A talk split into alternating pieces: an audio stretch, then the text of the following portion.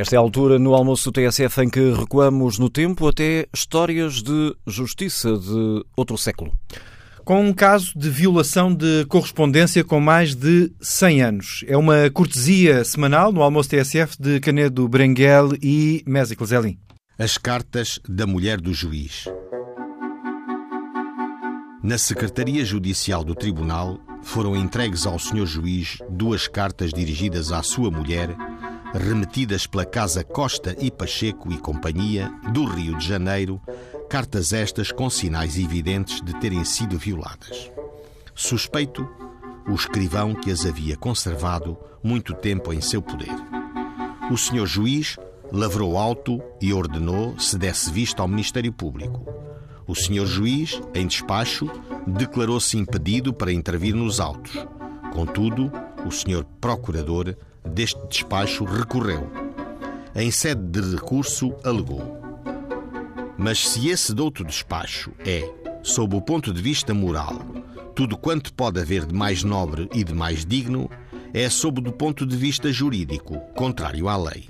Mas o senhor procurador não teria grande simpatia pelo senhor juiz e, para terminar, alegou no recurso. Permita-lhe o venerando tribunal visto que se me oferece o ensejo, que diga também duas palavras sobre o despacho, não para estabelecer confrontos a que ele se prestava, que seriam aqui mal cabidos, mas para repelir uma afirmação que nele se faz, que se refere a mim e que é menos verdadeira. Diz o referido despacho. No entender do Sr. Doutor Delegado, o juiz assistia de braços cruzados quando teve conhecimento na Secretaria deste Tribunal de uma infração grave. Ora, eu neste processo, até ser proferido aquele despacho, só uma vez intervim nele, aonde, portanto, foi que eu omiti a opinião que o senhor juiz efetivamente me atribui no seu despacho. É que não aceito a paternidade de toda e qualquer conduta que alguém se lembra de me atribuir. E, esta é das tais que eu nunca poderia perfilhar por ser uma opinião que repugna ao bom senso e que é contrária à lei. As duas cartas foram encontradas no livro intitulado Salazar, da autoria do escritor António Ferro. O Tribunal Superior não considerou verificado o impedimento do senhor juiz. O senhor escrivão, apontado como suspeito, foi considerado pelo senhor procurador pessoa que lhe merece todo o crédito. E que houve violação, vê-se claramente. Só que, diz o Sr. Procurador, os autos não dizem quem foi que violou.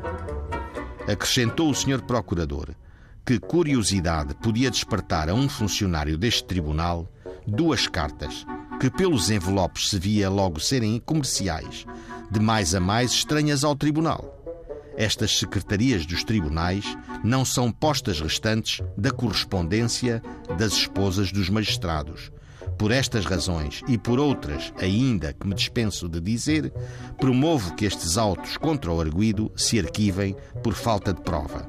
E assim foi, por despacho do juiz já não impedido. Histórias de Justiça com Canedo Bringuel e Mésicles Zelin na TSF.